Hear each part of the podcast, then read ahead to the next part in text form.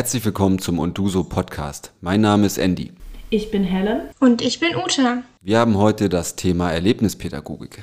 In der Erlebnispädagogik geht es nicht nur um die Gruppe, wie viele von euch bestimmt schon wissen, sondern es gibt auch Settings wie ein Solo in der Natur. Die eigene Komfortzone zu verlassen ist ein wichtiger Bestandteil der Erlebnispädagogik. Und was das mit uns als HTWK-Angehörige zu tun hat, hören wir gleich. Dazu haben wir uns heute eine tolle Frau eingeladen, Caroline Lindner. Sie ist Erasmus-Studentin im fünften Semester an der HTWK, studiert Soziale Arbeit und kommt aus der wunderschönen Stadt Wien. Hallo Caro, wie geht es dir? Wie ist es aktuell, Erasmus-Studierende an der HTWK Leipzig zu sein?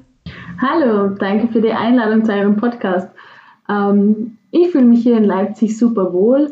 Erasmus-Studierende hier zu sein, fällt sehr leicht, ähm, obwohl es natürlich Einschränkungen gibt wegen der Pandemie. Aber mir gefällt es gut und ich bin hier sehr herzlich aufgenommen worden. Jetzt ähm, haben wir uns ja kennengelernt ähm, über den Zusammenhang mit den erlebnispädagogischen Seminaren und kannst du uns vielleicht zum Einstieg mal erklären, was man sich da für Ziele setzt? Also ich gar nicht jetzt mal für das Seminar in der Gesamtheit, sondern wenn man jetzt wirklich so eine erlebnispädagogische, ich sage jetzt mal Maßnahme macht äh, und was plant in der Natur, was werden da vorher für Ziele vor, festgelegt? Es kommt immer darauf an, mit welcher Gruppe man natürlich unterwegs ist. Ähm, wir haben auch so ein Wochenende jetzt geplant für uns, dass wir diese Maßnahmen kennenlernen und einfach mal selber uns ausprobieren können. Und da war ganz deutlich einfach das Ziel, uns als Gruppe, als Seminargruppe kennenzulernen, zu sehen, wo haben wir unsere Stärken, wo haben wir unsere Schwächen und uns auch einfach selber als ähm, zukünftige Erlebnis Pädagogen ähm, auszuprobieren und zu sehen, wie man die, die, die geplanten Dinge umsetzen kann. Gibt es da was Bestimmtes, woran du dich erinnerst, was du von den TrainerInnen, die dabei waren, gelernt hast? Speziell auf das Wochenende angelehnt. Wir haben eine Kanutour durch Leipzig mit Übernachtung am Kosputner See gemacht. Und ja, ganz klar habe ich natürlich mal das Kanufahren gelernt von meinen Professoren. Sonst habe ich ähm, mitgenommen, wie gehe ich mit einer Gruppe gerade in schwierigen Situationen um, ähm, wie schafft man es, Entscheidungen zu treffen, wenn sich eine Gruppe nicht einig ist oder gerade in einer brenzlichen Situation ist. Das war sehr hilfreich für mich und hat mich auch ein bisschen aus meiner Komfortzone gelockt und gerade da konnte ich viel mitnehmen. Was ist denn da das Wichtigste, wenn es zu Konflikten kommt oder tatsächlich auch Gefahr im Verzug ist in der Erlebnispädagogik? Was sollte ich auf keinen Fall als Trainerin machen? Ähm, in Panik verfallen vielleicht. ähm, also erster Punkt ist immer Ruhe bewahren. Also versuchen so gut wie möglich Ruhe zu bewahren und die Gruppe dann so weit anzuleiten, um eine Lösung zu finden. Ja, in unserem Fall war das wir waren mitten am Kosputner See, der Wellengang war sehr hoch und sehr stark, es war starker Wind und wir mussten unsere Route neu berechnen, so quasi, weil wir nicht dort aussteigen konnten am Ufer, wo wir es geplant hatten. Und da war es einfach dann irgendwie wichtig, zusammenzukommen, als Gruppe eine Entscheidung zu treffen und nicht als Einzelperson, als anleitende Person, also oder der Professor, sondern ähm, hier einfach zusammenzukommen und die Entscheidung zu treffen, aber in kurzer Zeit und dann weiterzumachen. Das heißt, das, was im Allgemeinen bei erlebnispädagogischen Formaten gefragt ist, nämlich eine Gruppe trifft gemeinsam eine Entscheidung, das muss eben dann auch unter Zeitdruck äh, zum Beispiel funktionieren. Und das ist vielleicht auch eine kleine Bewährungsprobe mit Wellen genau. aus See, die Route neu berechnen. Mhm. Genau, oft spielen auch andere Gründe noch mit ein, eben Zeitdruck oder Gefahr oder je nach Situation ist das unterschiedlich, genau.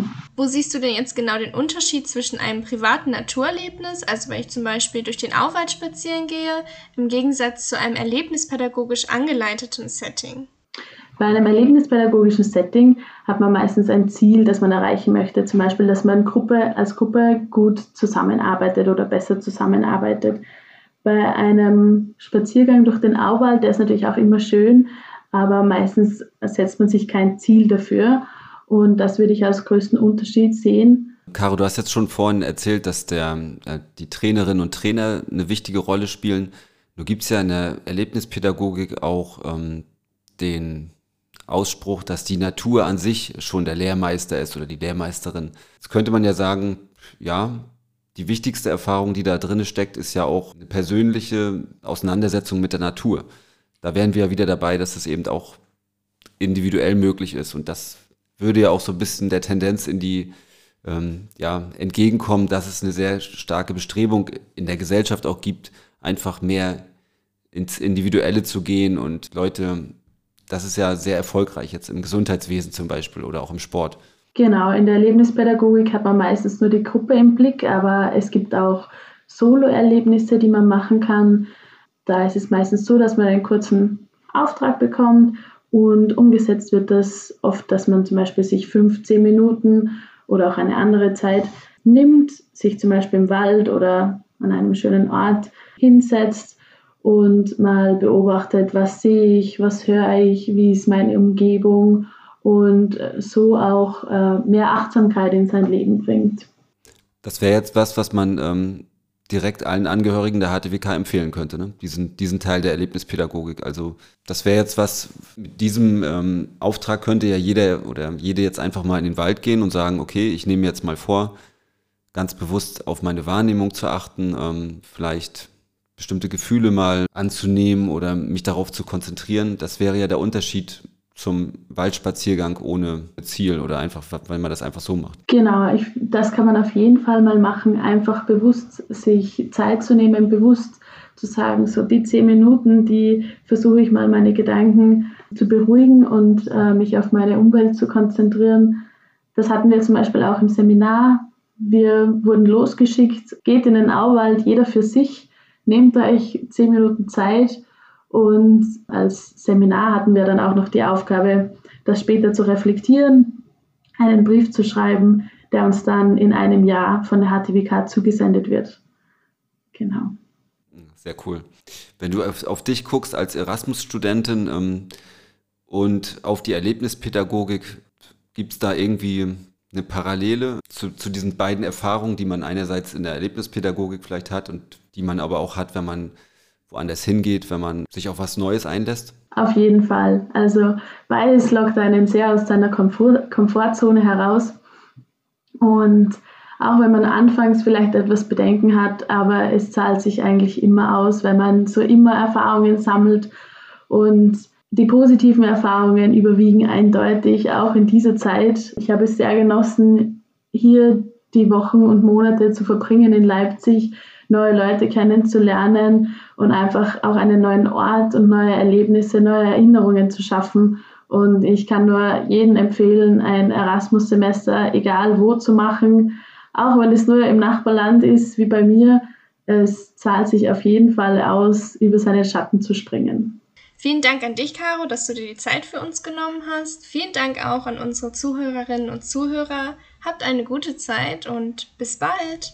Tschüss. Tschüss, danke. Tschüss.